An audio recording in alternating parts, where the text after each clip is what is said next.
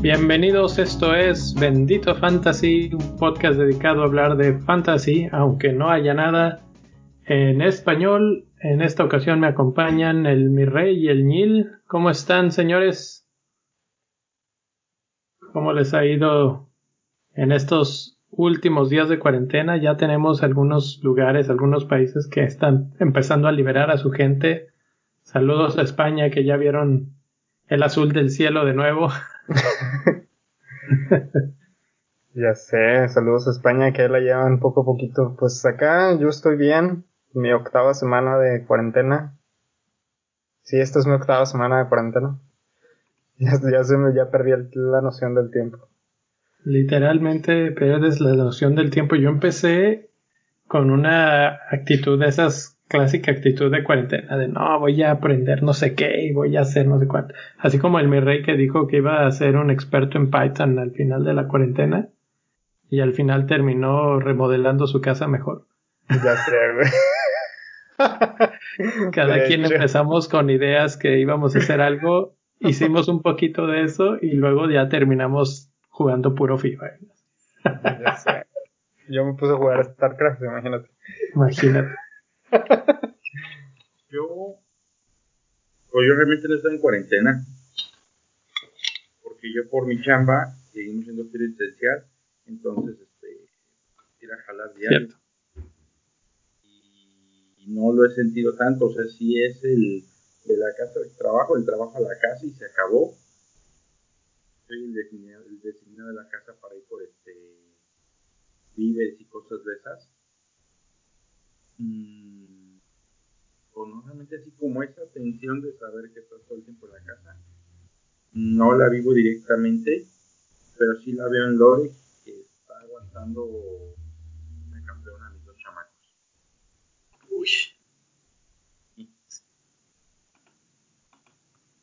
Sí, eso, pues ella sola con los dos y el chiquito recién nacido, mis respetos. Deja, pequeño como sea. El otro. ¿Ya está en la terrible edad de, la, de ser latoso? Sí. Sí, sí, sí. O sea, como que si no lo estás pelando y jugando con él algo sano, empieza a molestarte. Y es la de, ¿sabes qué? No quiero que me ayudes a lavar trastes. Arrima su silla y me ayuda a lavar trastes. No quiero que nos durmamos y no me abraces. Ya, se acomoda conmigo y me abraza y ya nos dormimos. Pero si no aplica psicología inversa, puede sufrir demasiado. O divertirse demasiado, ¿verdad? También. Ahora espérate a que le enseñe al otro y entonces van a ser el dúo dinámico. ya sé, güey. El pandemia y Pandemio y covidio, eso es lo mejor. Así es. Bueno, pues, ¿qué tenemos para hoy? Primero que nada, hay que festejar que hoy es el día de, the May for May the Fourth be with you. Es el día de Star Wars, mayo 4. Mayo 4, es correcto. Sí, si dices las fechas eh, de la forma equivocada, como los gringos, pues sí queda May the 4th. Y, pues por eso pues estamos festejando acá Star Wars. Nadie tiene nada de Star Wars aquí, man.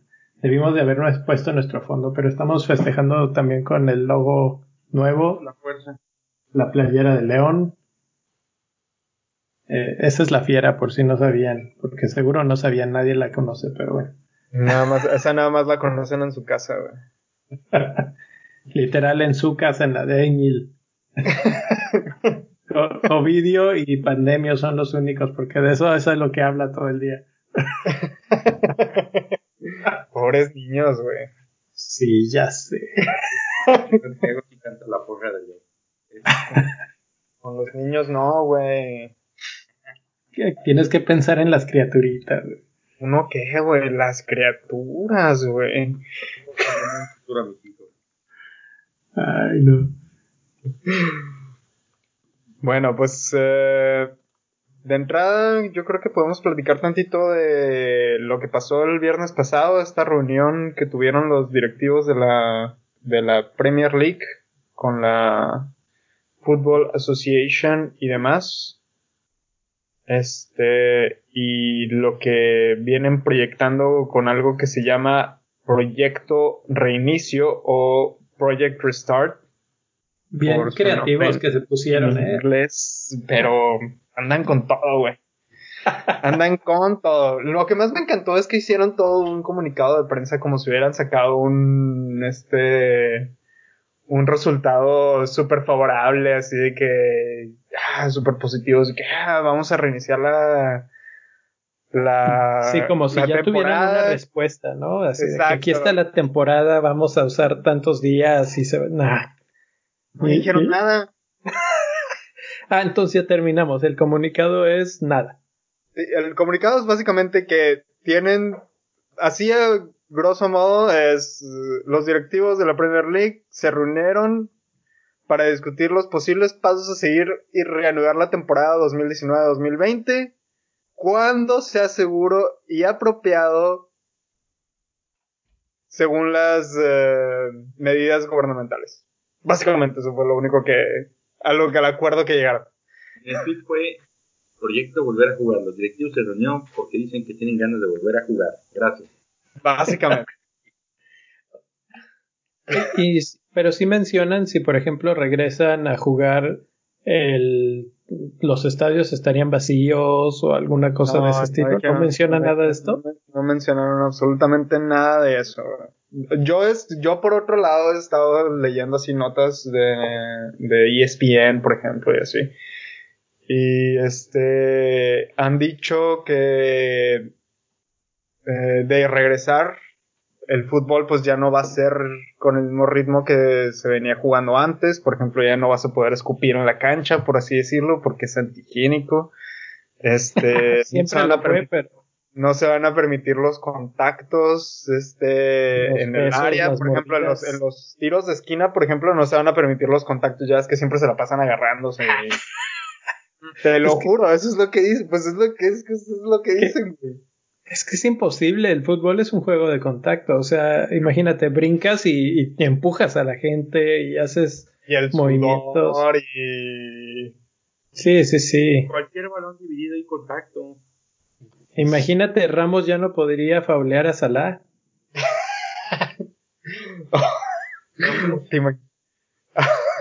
Ramos este... siempre ha deseado ser. ¿Eh? Ramos sería la señorita que siempre ha deseado ser. Saludos a los fans del Real Madrid. Oye, entonces, eh, ya todos van a estar en zapatillas de ballet con su tutú. Básicamente, jugando a, a un metro de distancia de, del oponente. O sea, va a ser como jugar futbolito, o que veías los monitos así pegándose a penitas, pero no alcanzan a tocarse. Sí. como, ya nada más falta que nada más no se muevan y tengan que patear el balón y ya nada más se mueven en, en, en la misma línea, digamos, como en el futbolito, como dices. Ándale. Así ya, nadie se toca. Por cuadrantes. Oye, estaría interesante ese juego. Pero, pues así. Había, ah, había, por ahí un proyecto de un equipo aquí en México del Politécnico Nacional que se llama Fútbol Atómico. Y, ahí tengo entendido que hablaba un poquito de eso, de, de, que iban a jugar de cierta forma y bajo ciertos esquemas y ecuaciones y modelos matemáticos que les iban a permitir estar en primera división en un plazo de 10 años más o menos. ¿Eso fue hace como 20 años o cuánto? No, no, no, tiene como 3 años el proyecto, la neta es que no lo he seguido. Me pitorré en cuanto supe que era. Este. Ah, dejen que pase mi vecino de la moto, que, quiere que todos sepamos que va llegando. Si nos enteramos, si nos enteramos. Saludos al vecino de la moto. Mm, adaptada, hombre. Llega a una de la mañana así. güey, poquita prudencia y en sentido contrario además. Así pasa, así pasa. Pero bueno. Así pasa cuando sucede. Bueno, entonces supuestamente es un modelo atómico. Así lo manejan ellos y les va a permitir estar en primera división dentro de no mucho tiempo. a ver qué tal. Pero bueno, en nuestro fútbol todo puede pasar. Lo voy a investigar, lo voy a investigar. Y chécalo, está buenísimo. Entonces, básicamente no tenemos conclusión. No podemos decir nada. Lo único que sí sabemos es que la, la liga en Holanda y la de... ¿Qué otro país? Eh, Francia. Francia, ¿verdad? Ya cancelaron oficialmente sus ligas. Donde se quedó, se quedó. Eh, ¿Supieron ustedes cómo fue la resolución que están tomando ellos como criterios para mandar a Europa, lo que platicábamos la semana pasada? En primer lugar, este, fue pasar algo muy curioso. En la liga francesa había un, un, este, un ganador definido que era el Paris Saint Germain. Y no había punto de discusión, era el mejor equipo de la liga. Pero en la liga de Holanda había dos equipos uno es el Ajax y el otro no me acuerdo, la vez pasada lo mencioné. Este, y parece que están viendo a ver quién era el título porque tenían, estaban prácticamente iguales en todos los rubros. Pero, entonces sí les, sí están terminando la liga y sí están dejando a alguien como campeón. No dicen título vacío. Si no dicen título vacío, sí están dejando un campeón. El de Holanda sí está vacío hasta el momento, lo que tengo entendido.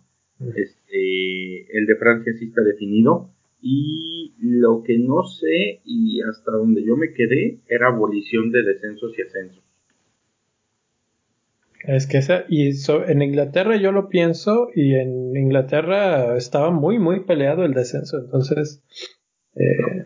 Marcelo Bielsa se quita los últimos cuatro pelos que tiene. si, si, si, anulan el descenso, ascenso, sí.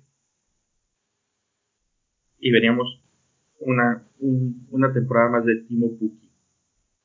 Eso, eso. Que ya no caeríamos obviamente en, en la trampa, ya sabemos. Pero bueno, quién sabe, tal vez como segunda temporada ahora sí despunta y es el, el, gran goleador. Ahora que volvemos a temporada, ¿valdrá la pena Puki? No creo, la verdad no. no. no, muy es que también el problema no era Puki. El problema fue que hubo un tiempo, no sé si recuerdan, que tenían más de la mitad del equipo lesionados. Sí. Entonces. Ahí fue, el desgaste. el desgaste, exacto. Y, pues, con 13 jugadores. Exacto. pues fue la vez que jugaron contra Manchester City y los ganaron. No, ¿no fue contra Chelsea?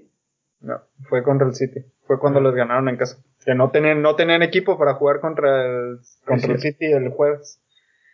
Sí, eh, eh, eh, yo creo que ese fue el problema, que primero es un equipo pues no tan fuerte obviamente, con no tantas figuras, no tanto personal, y todo el mundo lesionado, se descartaron por completo, había gente jugando fuera de posiciones, etcétera, etcétera, y pues, el resultado es obvio, para cuando ya medio recuperan algunos jugadores ya es muy tarde, ya está también la moral se va perdiendo, etcétera. Entonces, no sé, igual y con un equipo completo y tal vez un par de refuerzos, ¿por qué no pensar en Puki otra vez?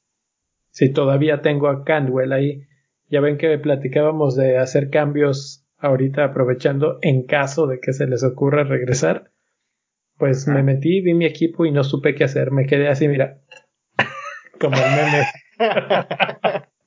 Créeme que yo estoy en las mismas. Yo ya empecé con dos cambios y ya ahorita ya no supe ni qué mover. La verdad es que dije, pues ya hay que se quede, ni modo. Literalmente estoy especulando en este momento. Está muy difícil porque no sabemos, por ejemplo, si en este proyecto de reinicio dijeran, bueno, la idea sería empezar la jornada 32, por decir algo, o la que quieras tú dices, ah, ok, entonces el siguiente primer partido sería ese, y entonces ya sabes qué, qué, equipos, qué jugadores quieres. Pero como no sabemos, pues a qué jugadores agarras. O sea, básicamente estás yendo totalmente a ciegas a decir, bueno, pues por ahí hay un rumor también de que tal vez regalan una wild card para que puedas hacer como un borrón y cuenta nueva.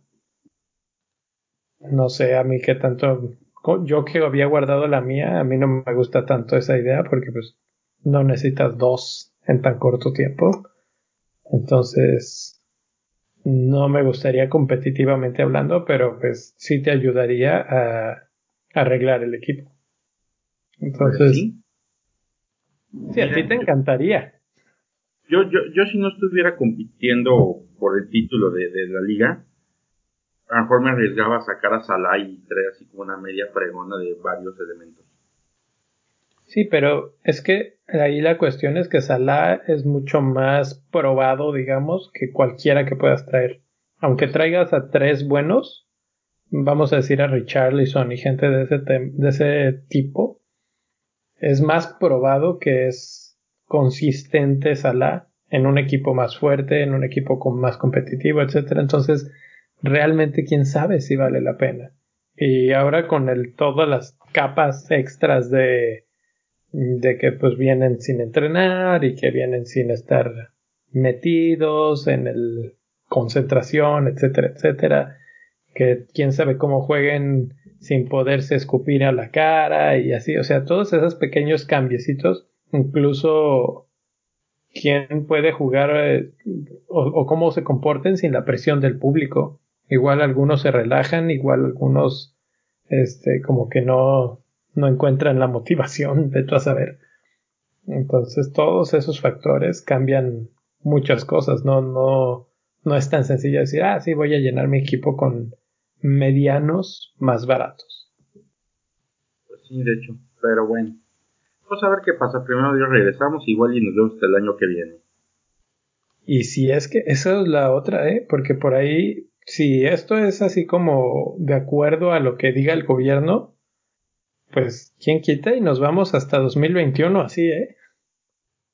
Pues de hecho, de hecho, ahorita antes de entrar aquí a la transmisión estaba checando las noticias y este, ya ves que Alemania quiere regresar, quería regresar este fin de semana, no sé si regresó. Hasta este, donde yo y no. No, Alemania buenísima. Bueno, ¿sabes por qué? Si no regresó este fin de semana, este fin de semana pasado era cuando tenían que regresar, ¿no? Creo que tal vez el que sigue, ¿no? Se juntaban para ver qué onda. Este, platico y hijo, me siento en programa de chismes. Pero bueno. bueno se juntaban eh, para ver si volvían. Y empezaron a hacer pruebas físicas todos los jugadores. Y un jugador, el día de hoy se le ocurrió hacer un enlace en vivo desde el lugar. Que estaba prohibido y llega y salió de manos a los, a los cuates, casi casi que los abraza. Y está, está checando cómo a todo el mundo está valiendo cacahuate este, las reglas de distancia. Ajá.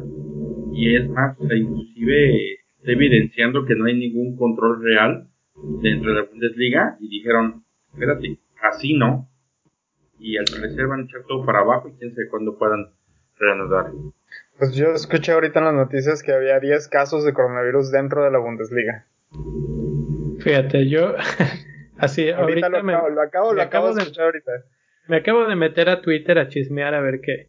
Puse Bundesliga en el buscador y eh, veo dos cosas que me llaman la atención. Una que se me hace más eh, efectiva porque es de la BBC, que dice que tres jugadores del equipo de Colonia eh, han dado positivo con coronavirus.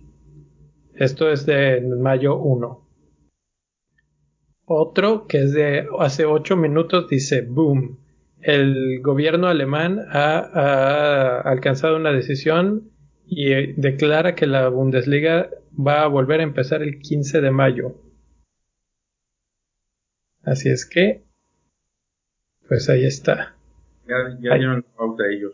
Y, y, de hecho, ya, bueno, aquí otro segundo tweet. Bundesliga is set to return on May 15th. German government and DFL have reached an agreement. O sea que parece ser que sí, eh, que sí es cierto, pero como dice el Neil, digo, mi rey, 10 eh, casos de positivo en la Bundesliga, en la Liga 1 y 2. Entonces hay como que de todo un poco. Y yo creo que eso sí te ha de pegar así como jugador, ¿no? Así como que dices, aléjate de mí. no me tosas. Pues es lo mismo que decían los jugadores de la Premier League que no estaban como que no se sentían seguros de regresar hace una semana cuando estaban haciendo entrevistas. Eh, claro.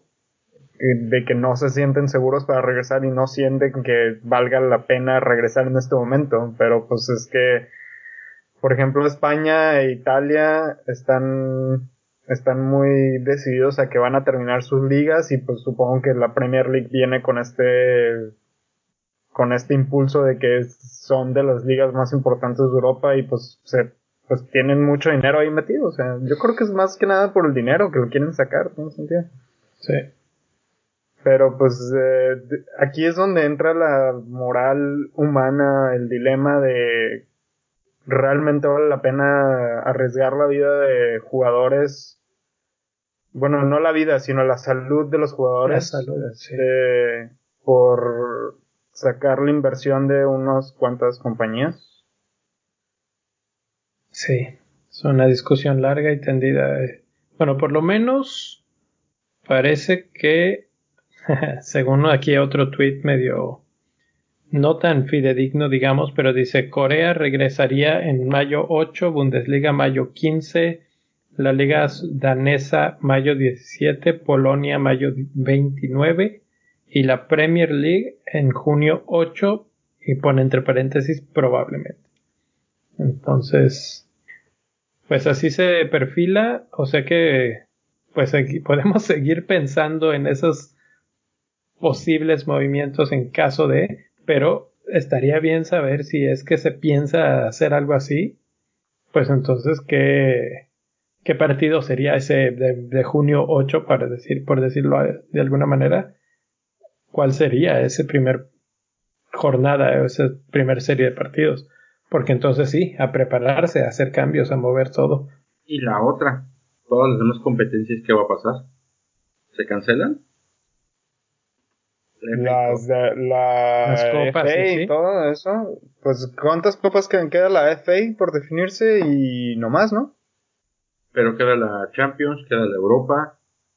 Ah, bueno, pero esas ya son en conjunto y eso la UEFA va a tener que definir cómo clausurarlas. Sí, pero imagínate, por ejemplo, tener que jugar jornadas dobles y a lo mejor que digas, el martes juego un partido, el jueves va a jugar FA Cup y el domingo vuelvo a jugar Liga. O juego Champions, o va a haber casos que jueguen a lo mejor martes Liga, jueves FA Cup, sábado, domingo Champions, y este sábado, domingo Liga, y otra vez martes Champions. Yo Pero creo es que, la el, Champions- pero es que en la Champions hay equipos que ni siquiera van a regresar ya como Francia, por ejemplo. exacto, Y es exacto. como que cómo le, cómo le haces cómo le haces para obligar a un equipo que ya no está obligado por su confedera, por su liga nacional a competir.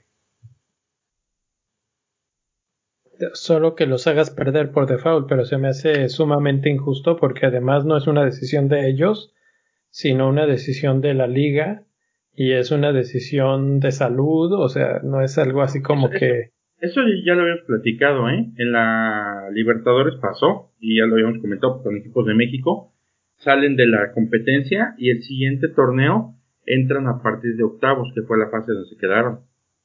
Entonces podría pasar eso también, que digan, París, te quedas en octavos, ahí empiezas. No, pues entonces todo el mundo se saldría, diría, no, pues para qué me desgasto toda la ronda an- anterior, ya estoy asegurado en octavos el año que entra.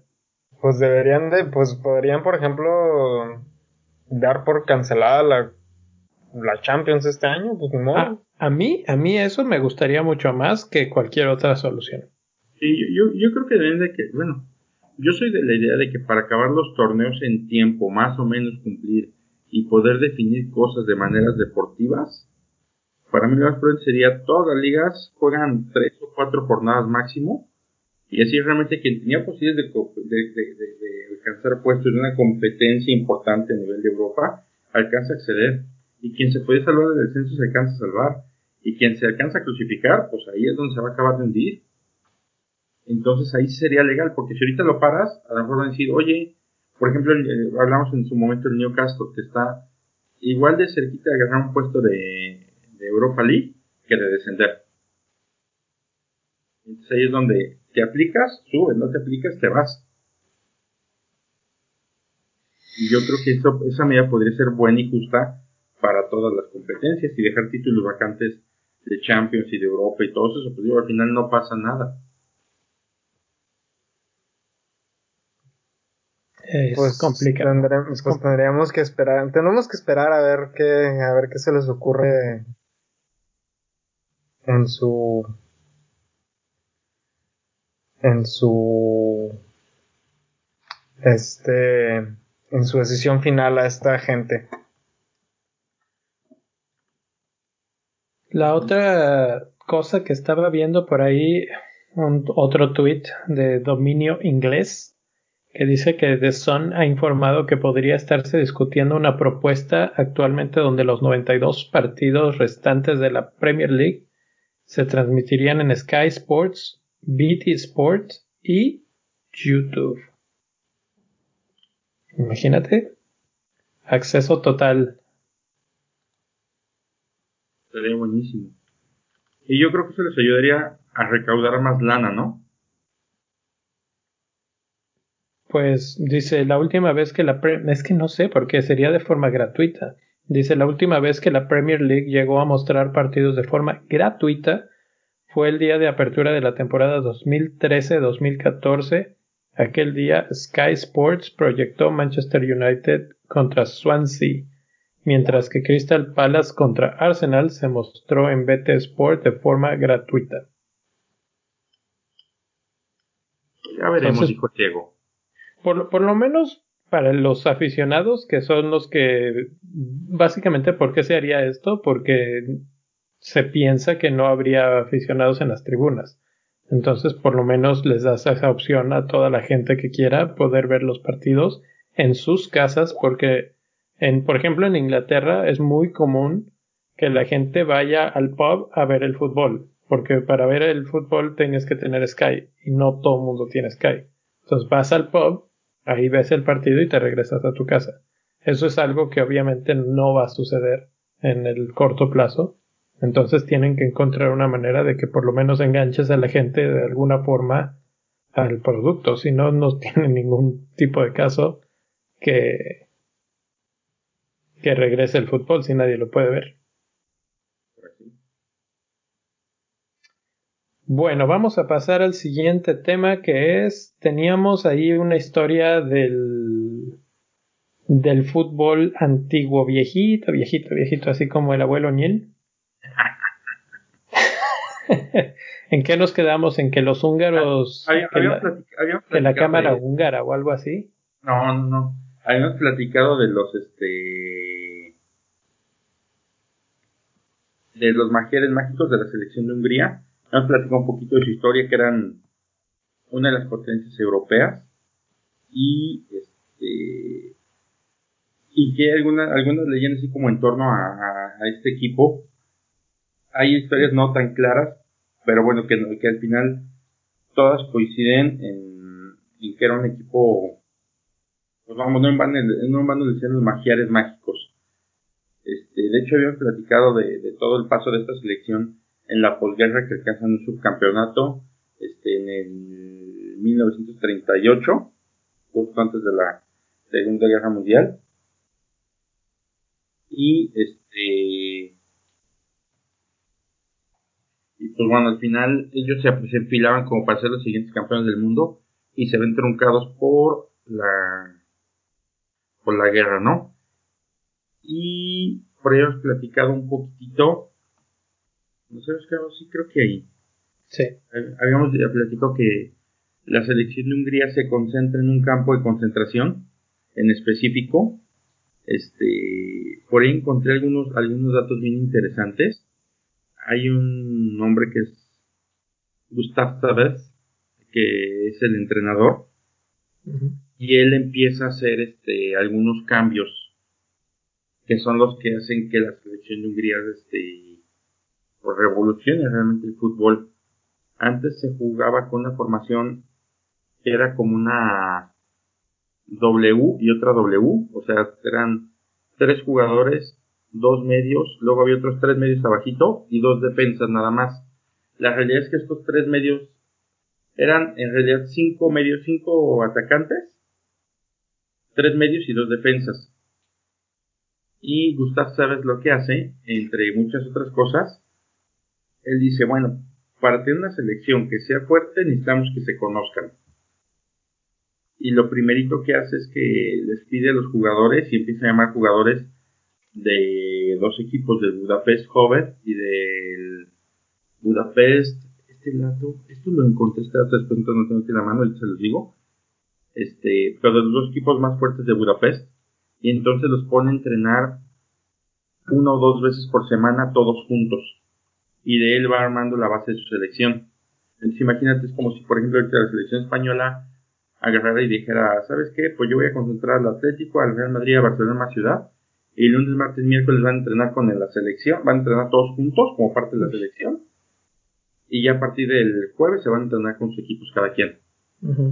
Y aparte de eso empieza a, hacer una empieza a hacer una modificación en la formación en la que empieza teóricamente a defender con tres jugadores, pero la realidad es que había dos más, uno subía y otro bajaba, entonces había una línea de cuatro contra los cinco que atacaban en la época. Y ellos se permitían atacar hasta con seis contra dos. Entonces por eso se vuelve en una planadora. Porque era descolgada tras descolgada. ¿Eso en qué año dices que es? Todo esto pasa en la posguerra. Es que eso me recuerda y así como que lo mezclamos un poquito con el final de la serie esta que estábamos viendo de Juego de Caballeros, que platicábamos cómo jugaban precisamente ahí y eran básicamente 10 delanteros y una, uno de defensa y uno de portero. ¿Sí? Y, y, cómo fue básicamente evolucionando un poco, pero pues en estas fechas todavía había equipos que jugaban con 6 delanteros. Sí, estamos hablando de años donde no existía más que un...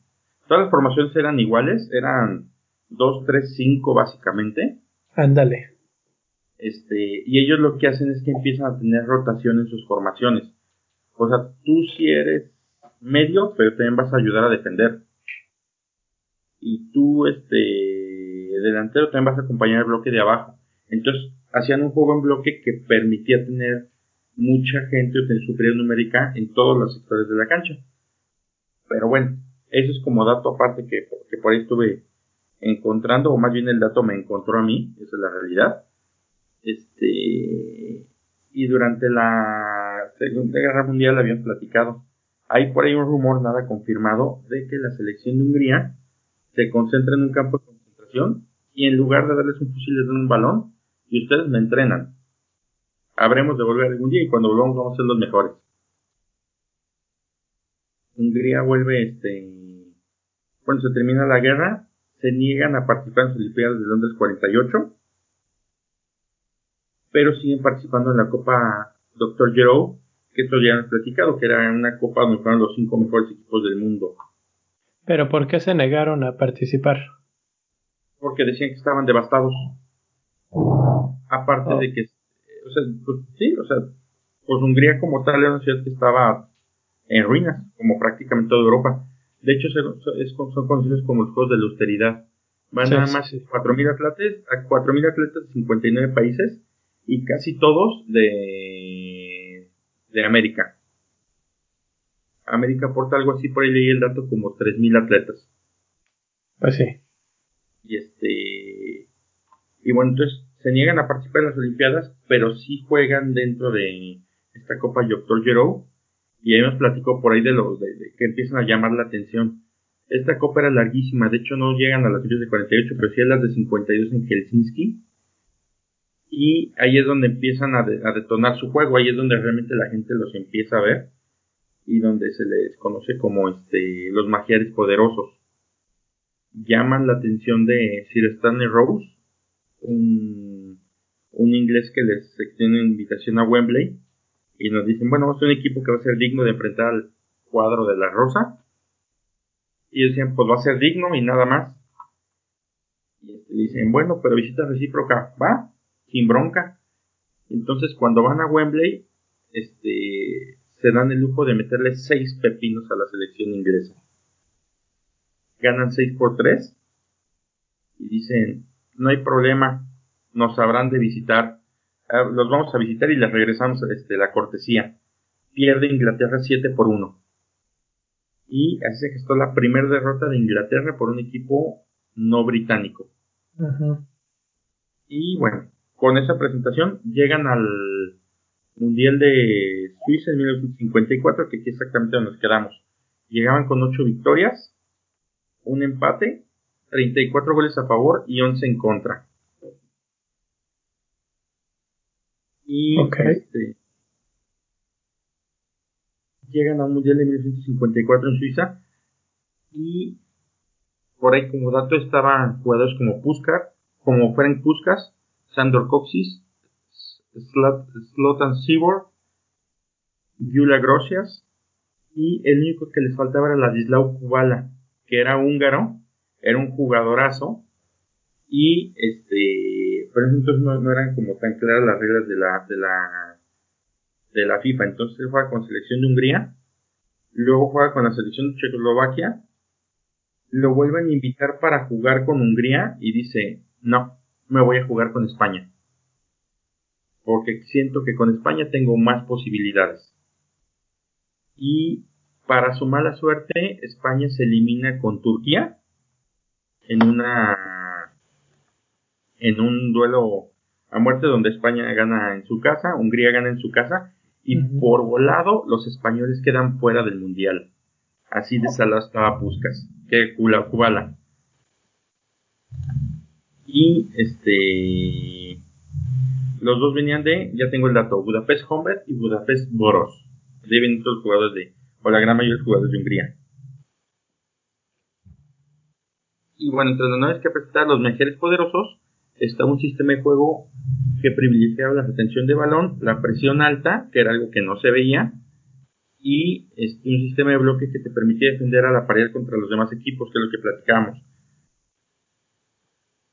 El cuadro de Hungría llega al Mundial en el grupo B contra Alemania Federal, Turquía, que, este, que era que venía a eliminar a España, y Corea. Este Mundial, por alguna razón, la FIFA decide que si no tienes si fue el tercer partido para definir nada, no lo juegues, no pasa nada. Entonces puedes acceder habiendo jugado nada más dos partidos. Y pues bueno, como era de esperarse, este, además de eso te, te, favorecía. Tú como primer lugar enfrentas en tus primeros dos juegos al tercer y cuarto lugar de tu grupo. Y este, el grupo de hecho era Hungría, Turquía, Alemania Federal como tercera opción y Corea del Sur como cuarta. Entonces, bueno, empieza el duelo contra Hungría un 17 de junio, perdón, contra Corea, y les ganan 9 por 0. Tres días 9-0. 9-0. 9-0, así, así, así jugaba Hungría. Y para ellos era un resultado tradicional, o sea, normal. 9 goles era normal para ellos. Tan es así que el día 20 juegan contra Alemania y le ganan 8 por 3. Y pues obviamente no tuvieron necesidad de jugar contra Hungría, contra Turquía.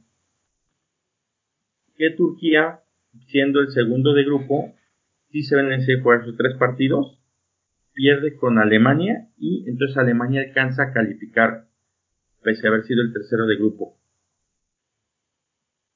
Y pues bueno, ya de ahí se van este se van a la ronda de cuartos de final, donde se ven las caras contra el equipo de Brasil, que hasta ese momento era la base del equipo que iba a ser campeón cuatro años después en el Mundial de Suecia. Estaban prácticamente todos, o casi todos, menos obviamente Pelé, que en ese entonces había tenido como 11, 12 años. Y este en ese encuentro se, lo la gente lo conoce como la batalla de Berna. Y ahí les va. El resultado es lo de menos, es lo menos mencioné esta historias que narran ese día, el cual en palabras del reportero del diario inglés The Times, nunca había visto en mi vida golpes tan crueles entre seres humanos.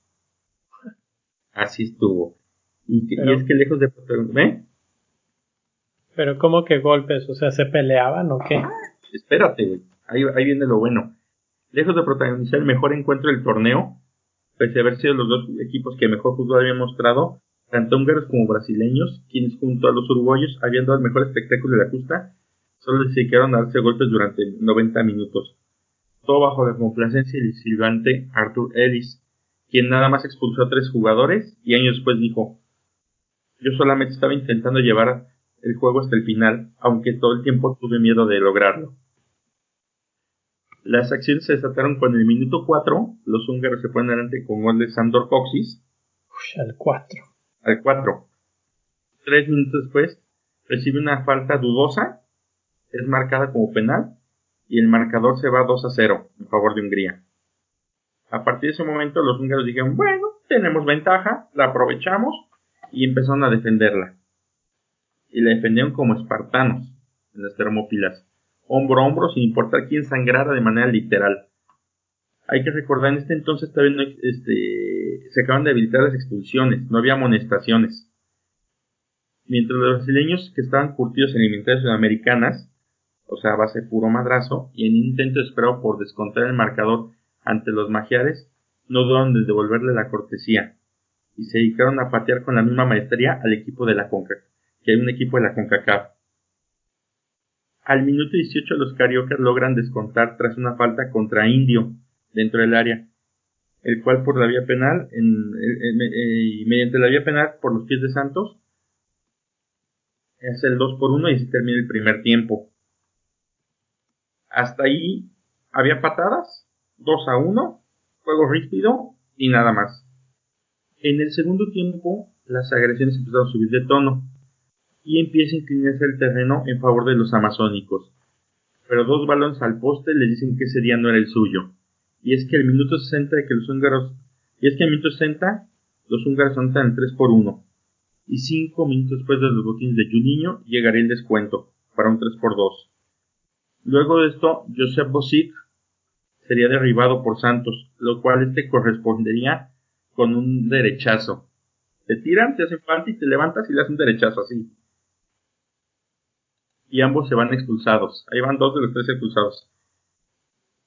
Mientras que los entrenadores se enfrentaban verbalmente afuera de la cancha, que era Sebes y no sé quién sería el entrenador de Brasil. A cuatro minutos del final, un pase cruzado que aprovechó Sandor Coxis de cabeza puso el 4 por 2 definitivo. Y como última acción del encuentro, el brasileño Humberto se hizo expulsar tras dura entrada. Decisión que el silbante, la decisión del silbante inglés alentó a los jugadores y aficionados cariocas a volcarse en reproches contra el nazareno, los cuales terminaron un enfrentamiento de los amazónicos contra la Guardia Suiza. O sea, imagínate, la tribuna bajó, los jugadores tuvieron que huir a los vestidores y la Guardia Suiza tuvo que entrar al quite para apaciguar a la, a la hinchada de Brasil. Así estuvieron los madrazos. Cabe también mencionar que como parte de la Gresca, el lesionado Pusca, que no jugó este partido, le un le propino un certero botellazo a Piñeiro. Una cortada de 3 pulgadas. Estamos hablando de los primeros hooligans, básicamente. Sí, sí, sí, tal cual. 3 pulgadas, imagínate algo así como a lo mejor tu dedo medio completo y de ese tamaño es la, la herida del botellazo. Ya en los vestidores, Mauriño le da la mano a Sibor en señal de paz y en noble gesto de caballerosidad reconoce su error, le da la mano al brasileño y aprovecha el momento y le da un volado de izquierda en la cara. Oh, Lord. vuelven a avivar los ánimos de nueva cuenta entre los jugadores y entrenadores. Directivos de ambos mandos y directivos de ambos bandos, donde el más dañado fue el viceministro y entrenador húngaro Seves con una cortada propinada por el entrenador de Brasil y requirió 4 puntos de sutura. O sea, imagínate 10 centímetros en la frente. Al, final la policía termina por separar a los dos equipos. Le permite primero la salida a los europeos y después a los brasileños, a los cuales fueron removidos a un hotel al otro lado de la ciudad porque su hotel estaba relativamente cerca del de los húngaros. Así de tamaño fue el miedo. Y así logran librar la parte de cuartos de final. Y pues bueno, habían accedido a la ronda semifinal, literalmente con sangre, sudor y lágrimas. ¿Contra qué equipo? El de la Garra Charrúa. Quienes venían a ser campeones, este, de la mano de, de Varela y algunos otros, y no conocían derrota en una instancia final desde hacía más de 30 años. La cita era un 30 de junio en Lausana. O sea, Uruguay era potencia, potencia, potencia. La cita era un 30, o, sería que no jugaban, así de que ganaron una vez y en 30 años no jugaron, ¿no? así, nunca perdí, güey, no, mi madre. Estoy invicto. De hecho, mi equipo tiene como 8 semanas sin perder. Así es. no, de, pues ellos tenían ese campeón de mundiales. Este, del mundial del 50, ganándole a Brasil en la tragedia del Maracaná. bueno, no ganaron una final como tal, un round robin, donde jugaban los mejores y era a puntos y ahí se terminaba. Y Brasil estaba a empatar y perdió con Uruguay. Y pues bueno, el 30 de julio en Lausana presenta un diezmado Uruguay que se frente al compromiso sin su capitán Obdulio Varela, un jugador de descendencia española y africana y griega, a las, tres descendencias. Cuatro años antes había levantado el trofeo que los ostentaba como campeones del Orbe, y dicha ausencia les había, les había pesado, pues al minuto 13 el cuadro magiar ponía el primer tanto en el marcador, y la ventaja se acrecentaría al minuto 46. Justo ahí cuando todo parece perdido, el león, el león vencido sacude su melena, estas son palabras de Carlos Solé, que es un, cronista uruguayo de la época. Y por conducto de Homberg, logra descontar, dos ocasiones, logra descontar en dos ocasiones para empatar el encuentro, al minuto 86, obligando a la prórroga, donde la lesión de Rodríguez Andrade lo obliga a salir momentáneamente durante el encuentro. Entonces sale en los tiempos extras y en ese ratito que sale, que es una cosa como de 6, 8 minutos. De hecho, me, me aventé parte de ese juego en YouTube. Por ahí está, está, bueno el juego, está interesante. Ahorita este, para un juego de cuarentena, si de que quieres fútbol, aviéntate uno de esos. Uruguay del 54, bienvenidos. y bueno, la, la, situación, la, lesión de Rodríguez Andrade la, la capitaliza bien el cuadro húngaro y por conducto de Sandor Coxis, de nueva cuenta, anota en dos ocasiones para dar el pase a la ansiada final y Hungría otra vez se encuentra de nuevo de cara a la final, igual que en el 38. El 4 de julio del 54, el lugar es Berna, Suiza, donde acaban de vivir su batalla de Berna, ahí vuelven a jugar. Y el evento de la gran final de la quinta edición de la Copa del Mundo, que enfrentará de nueva cuenta a Alemania Federal contra el equipo húngaro. El antecedente inmediato ponía a los magiares como amplios favoritos tras el 8-3 propinado en la fase de grupos. El, juego comienza bajo intensa lluvia y con Puskas como capitán quien vuelve a las canchas en un momento arriesgado, ya que no había la posibilidad de cambio. Todavía está lesionado y sin embargo dicen, me vale madre, lo meto. Es mi estandarte. Al minuto 8 de la, historia es la misma. El equipo de hoy sigue su poder y con dos goles de ventaja por parte de Puskas y Sibor pero el minuto 10 llega un pase de Ram para Morlock. ¿Qué nombres Descuenta en el marcador y regresa cuando el cuadro y regresa al cuadro Teutón.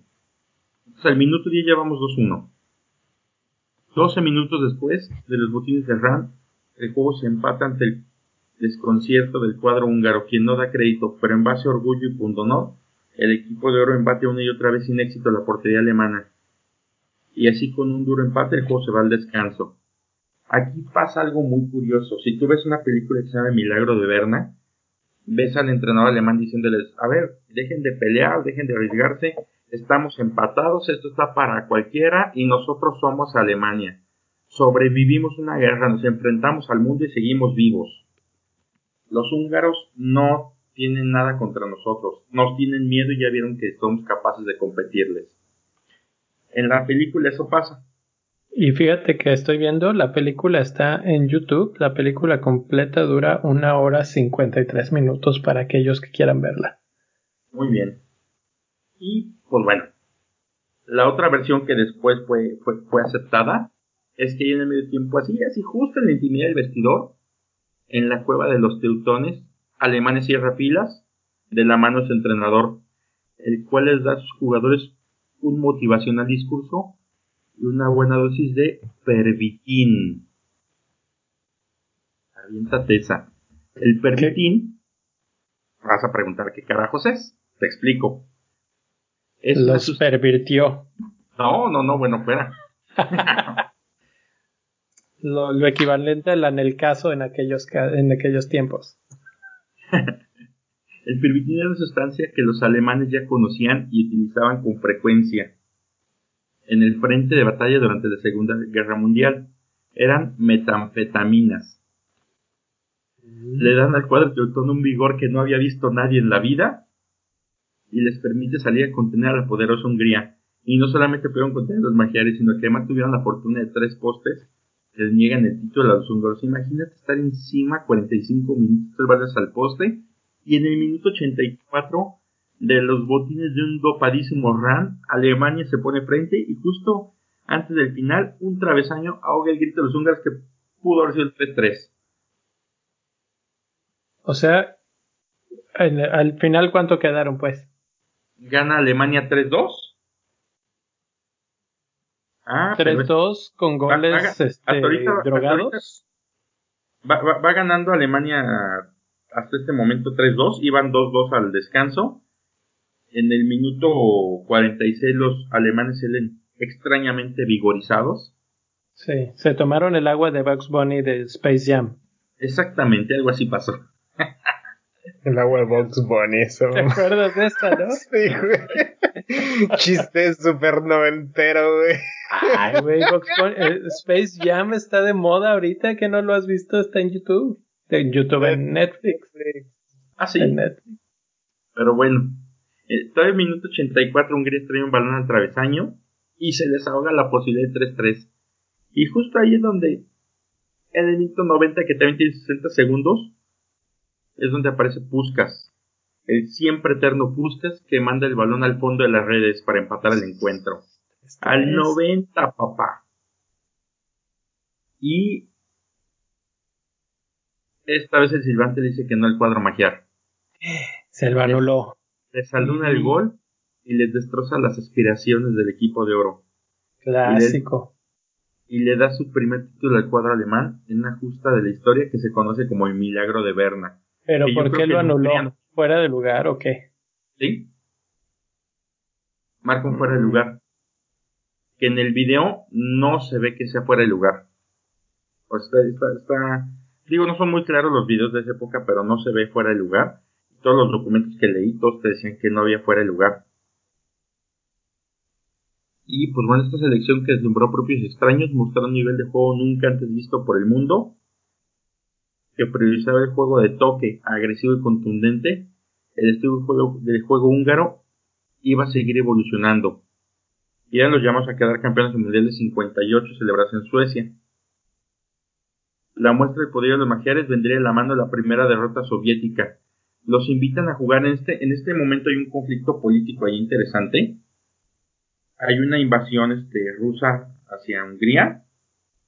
Los hacen, los vuelven un país comunista. Y entonces Rusia estaba medio vetado y juega con quien podía. Y entonces invitan a, a Hungría a jugar que aparte, pues bueno, Rusia era una selección top en el mundo. No, no, este, imagínense como los países que te incluye la antigua Unión Soviética y, los, y el equipo que se podía armar. Tan era así que Rusia nunca había perdido en su en suelo soviético. Nunca, había perdido hasta ese momento. ¿Mm? Nunca había perdido. Nunca había perdido. Rusia estaba imbatido en suelo soviético. Llegan al estadio Lenin y ven por primera vez caer a su equipo ante los magiares. O sea, ellos eran especialistas en ganarle a, a los que nunca habían sido derrotados. Sí, sí, sí, así, así ese tamaño. Y pues bueno, todo el fervor que provocó, que provocó esta, esta derrota del equipo soviético en su casa, este, termina desembocando una protesta civil en octubre del 56. Piden el cambio de régimen y la salida del Partido Comunista Húngaro del poder. La acción provocó la entrada de las Fuerzas Armadas de la Unión Soviética para poder apaciguar las cosas. Entonces, derriban al gobierno local y tres semanas después entran las fuerzas soviéticas, este, las fuerzas armadas soviéticas, retoman el control de Hungría, matan a más de 2.500 húngaros este, en esa ocasión y como parte del castigo disuelven la liga húngara. Y así. Que la realidad es que era. Sí, disuelven la liga húngara. Que lleven a los extremistas. Sí. Y obligan a los jugadores a emigrar a otras ligas. Y en ese momento el más fuerte que existía era el Honved de Budapest. Este, este equipo este, estaba jugando la Liga de Europa en ese entonces. Va a jugar contra el Bilbao. No había podido definir el juego en casa y tiene que ir a jugar a, Bilbao. Y este, donde pierden, si mal no recuerdo. Y ya estando allá, pues les prohíben el regreso a su país. O no, más bien no pueden regresar porque saben que los pueden disolver o los pueden hasta matar y entonces tienen que quedar en España. Y el régimen político que había los declara enemigos de la nación por no haber vuelto. Y se quedan jugando, sí, así, así, así, así de canijo estuvo el asunto. Y fue un tema político. Se quedan este exiliados. Muchos de los integrantes nunca volvieron a casa. Y el equipo se mantuvo jugando encuentros amistosos con con este con Barcelona, con Madrid y al cabo de dos, tres, cinco partidos por allá en España los empiezan a reclutar y por ejemplo a Barcelona se va se van junto con Ladislao Kubala, Sandor Coxis y Cyborg que es de las figuras más grandes que el Barcelona tiene y se vuelven multicampeones y en ese entonces Puskas sale del retiro, estaba en una gira como nada más de cuates, ahí mismo, empieza a jugar con ellos y de pronto el Madrid les dice, oye, pues vente papá. Él ya estaba retirado a la de 30 años y vuelve a la cancha. De hecho hay, hay, fotos de, de, de Puskas en sus primeros momentos como, como parte del Madrid y se ve hasta gordito. Pero hace dupla con Di Stefano y Francisco Gento, para también crear uno de los Madrides más venerados de toda la historia. Y pues bueno, mientras tanto la revolución que se había formado en Hungría y el régimen soviético instaurado no, los nombró como traidores de la patria, como se había dicho, y ellos se mantienen gira por Europa y terminan yéndose a Sudamérica. ¿A Sudamérica? Terminan en Sudamérica porque pues no podían volver. Y en ese momento, pues el mundo estaba, una gran parte dividida como soviética y la otra parte no, y estaba como todavía conflictivo, estaba por ríspido el, tema, ¿no? Entonces era, recibes al país, y unos decían, vamos a recibir el país que viene como comunista, y otros decían, no, pues vamos a recibir el país, al, equipo que viene como, como este, como un exiliado, y para no meterse en broncas se terminan yendo a este, hacen algunos giras por Europa y, también llegan a Sudamérica. Y este, el régimen terminó presionando a la FIFA para que este equipo que andaba nada más gitano quede inhabilitado por un año completo.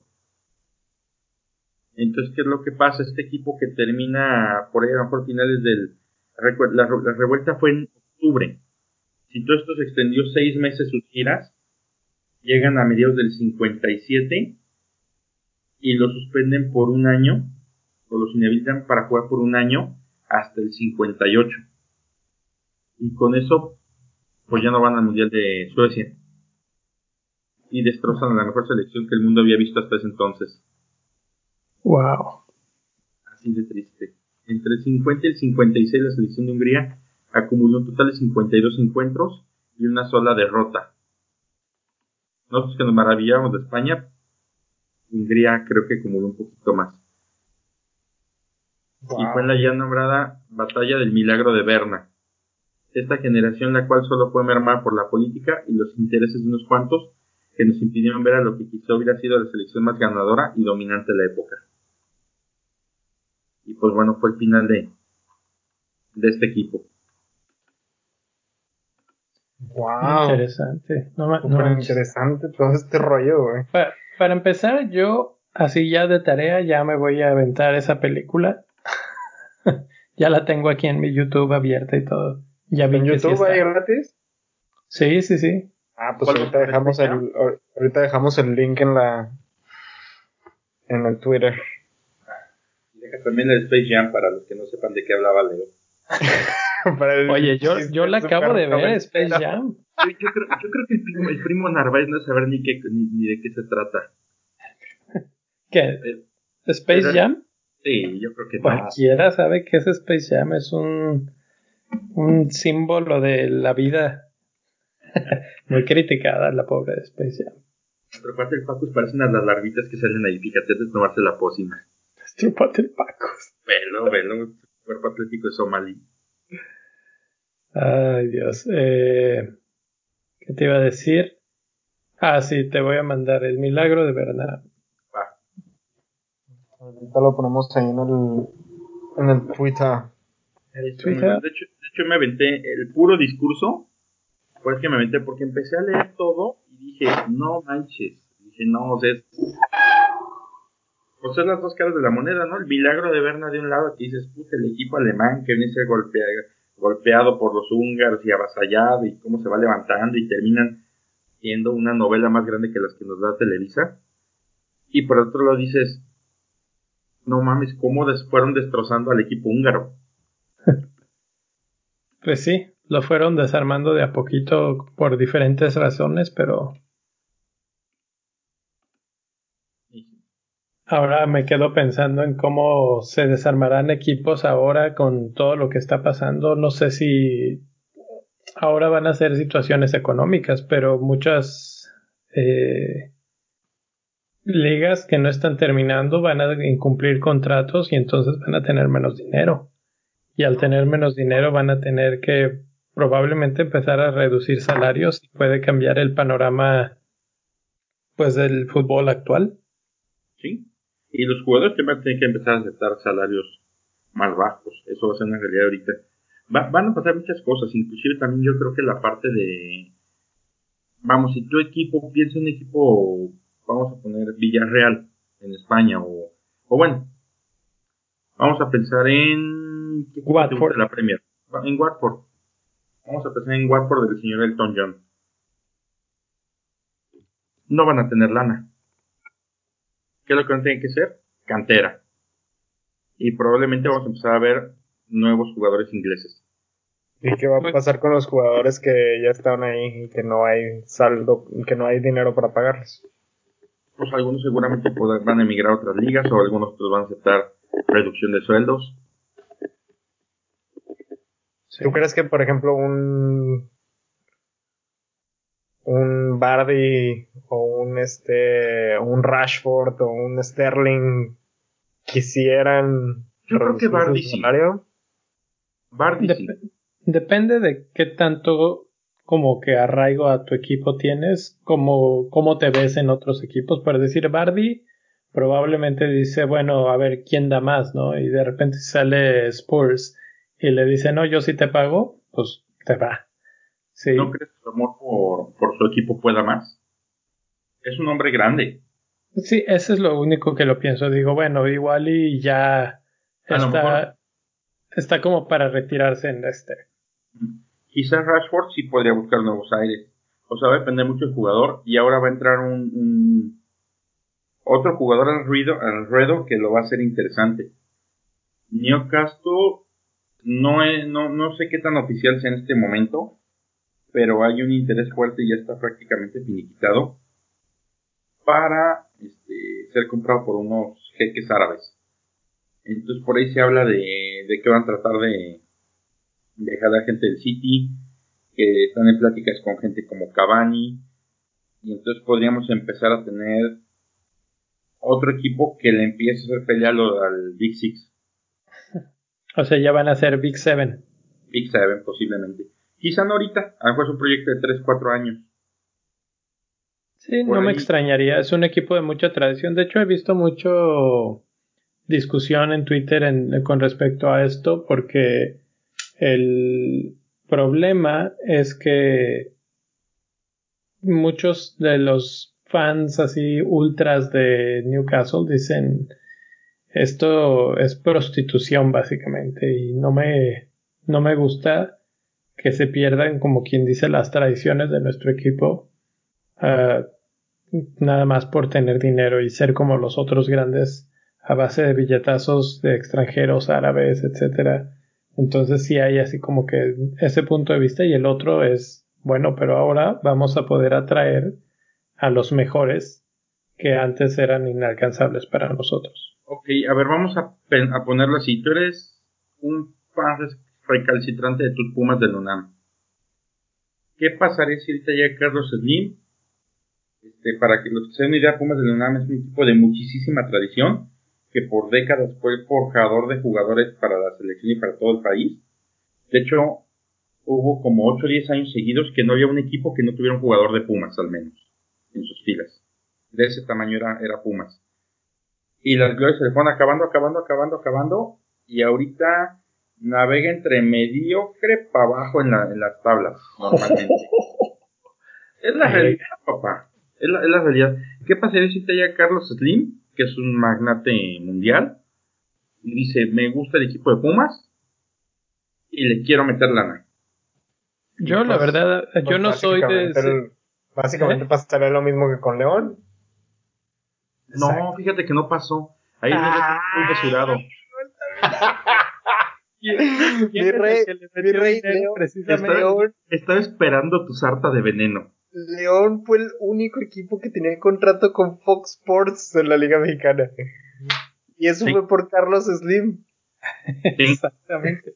Sí, fue en parte por Carlos Slim. pero en, en, sí el plantel trajo a Márquez en, en, en decadencia que realmente León se levantó para jugar otro mundial más.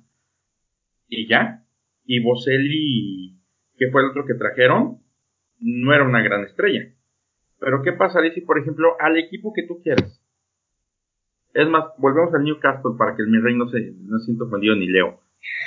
Volvemos al Newcastle. Por muy fan de Hueso Colorado que seas y al antiguite y todo, no vas a dejar de gritar un gol de Kevin De Bruyne a pase de Cavani o un gol de Neymar en tu equipo. Yo, yo lo que estaba a punto de decir es que a mí yo sería del lado de los que pues, está bien que venga nuevo dinero y que va, mi equipo va a ser rico y van a tener jugadorazos. O sea, le voy al Chelsea de, de Abramovich. O sea, eso no me importa. al contrario, pues bienvenido. Sin embargo, entiendo los comentarios y sí creo que sí es en cierta forma una prostitución del fútbol. Pero a mí en cierta forma por, por mí que lleguen todos los millonarios y que compren a los 19, 20 equipos de Inglaterra y entonces que sea una guerra de billetazos así a ver quién, quién tiene a los más caros, ¿no? A mí me importa un bledo mientras el fútbol sea de altísimo nivel. Sí, claro. O sea, mira, malo si dijeran, ya no te vas a llamar Newcastle, te vas a llamar Old Castle. Ahí, sí, para que veas, me molestaría. Bueno, y eso no, y eso no influye en que pasen cosas como por ejemplo en la liga, vamos a poner la liga española y la liga francesa como ejemplo, la liga de Alemania, que llegan compañías supermillonarias, compran equipos y luego esos equipos son los únicos que ganan y ya hasta se vuelven un poco aburridas, sin ofensas a las personas que nos escuchan en esos países, pero pues es como que... Yo creo que en Inglaterra no, precisamente porque hay varios que tienen ah. esas características. Sí, yo lo sé, pero por ejemplo, si, si esto se volviera, por ejemplo, una guerra de billetazos entre jeques árabes, imagínate, el, sería Etihad contra Newcastle ya.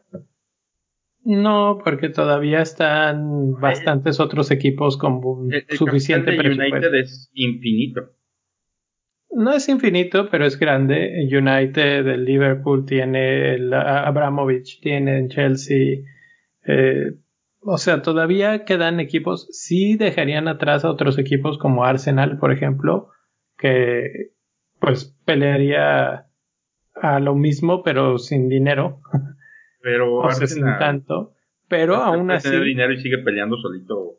Aún así, tenemos que recordar al Leicester City.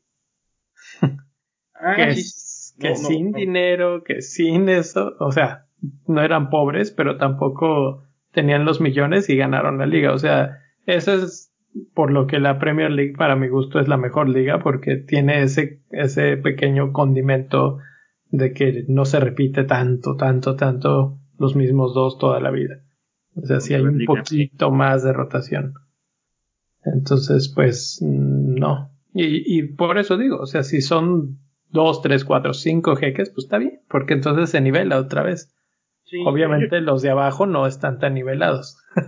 yo, creo que hay al menos unos cinco capitales que pueden competir al mismo nivel ahí.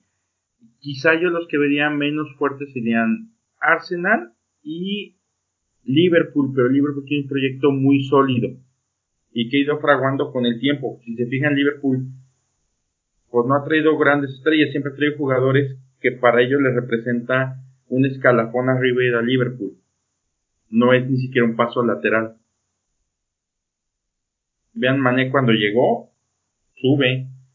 Este, sí, pero tienes que pensar que eso se va acabando y entonces en 5, 6, 7 años, eh, si no tienes capital, pues... Yo creo, que, yo creo que más bien es la visión más que el capitán en el caso de Liverpool es la visión, porque han tenido visión para saber traer a ciertos jugadores en ciertas pues no, no te creas. De hecho, el dinero de Luis Suárez lo desperdiciaron de una manera asquerosa. y luego tuvieron algunos aciertos con otros jugadores. Entonces. Eh, por ejemplo, la, venta de Coutinho, lo que le reditó. Bien poquito. No. Pero por ejemplo, pero por ejemplo Liverpool, Liverpool, sí entiendo, por ejemplo, que Liverpool, por ejemplo, tú estás hablando que supieron hacer como que un buen plantel, pero Liverpool no tiene la cantidad de jugadores sólidos como para hacer un equipo rotativo como lo es Manchester City, por ejemplo. Exactamente, como lo sería el Liverpool. Liverpool en este momento solo City, solo City tiene esa capacidad. Por eso, pero ¿quién es el dueño del City? Un árabe. Exacto. A eso se refiere, a eso se refiere, porque entonces a esos billetazos va a llegar el Newcastle y va a tener esa capacidad y los desgastas a base de dinero. Es lo que hacen los otros, los equipos poderosos en otras ligas del mundo. Eh, realmente los otros equipos no compiten no porque sean malos, sino porque no les alcanza económicamente para competir. Sino porque no son Bayern Múnich. Amigos, gracias por llegar hasta esta parte del episodio.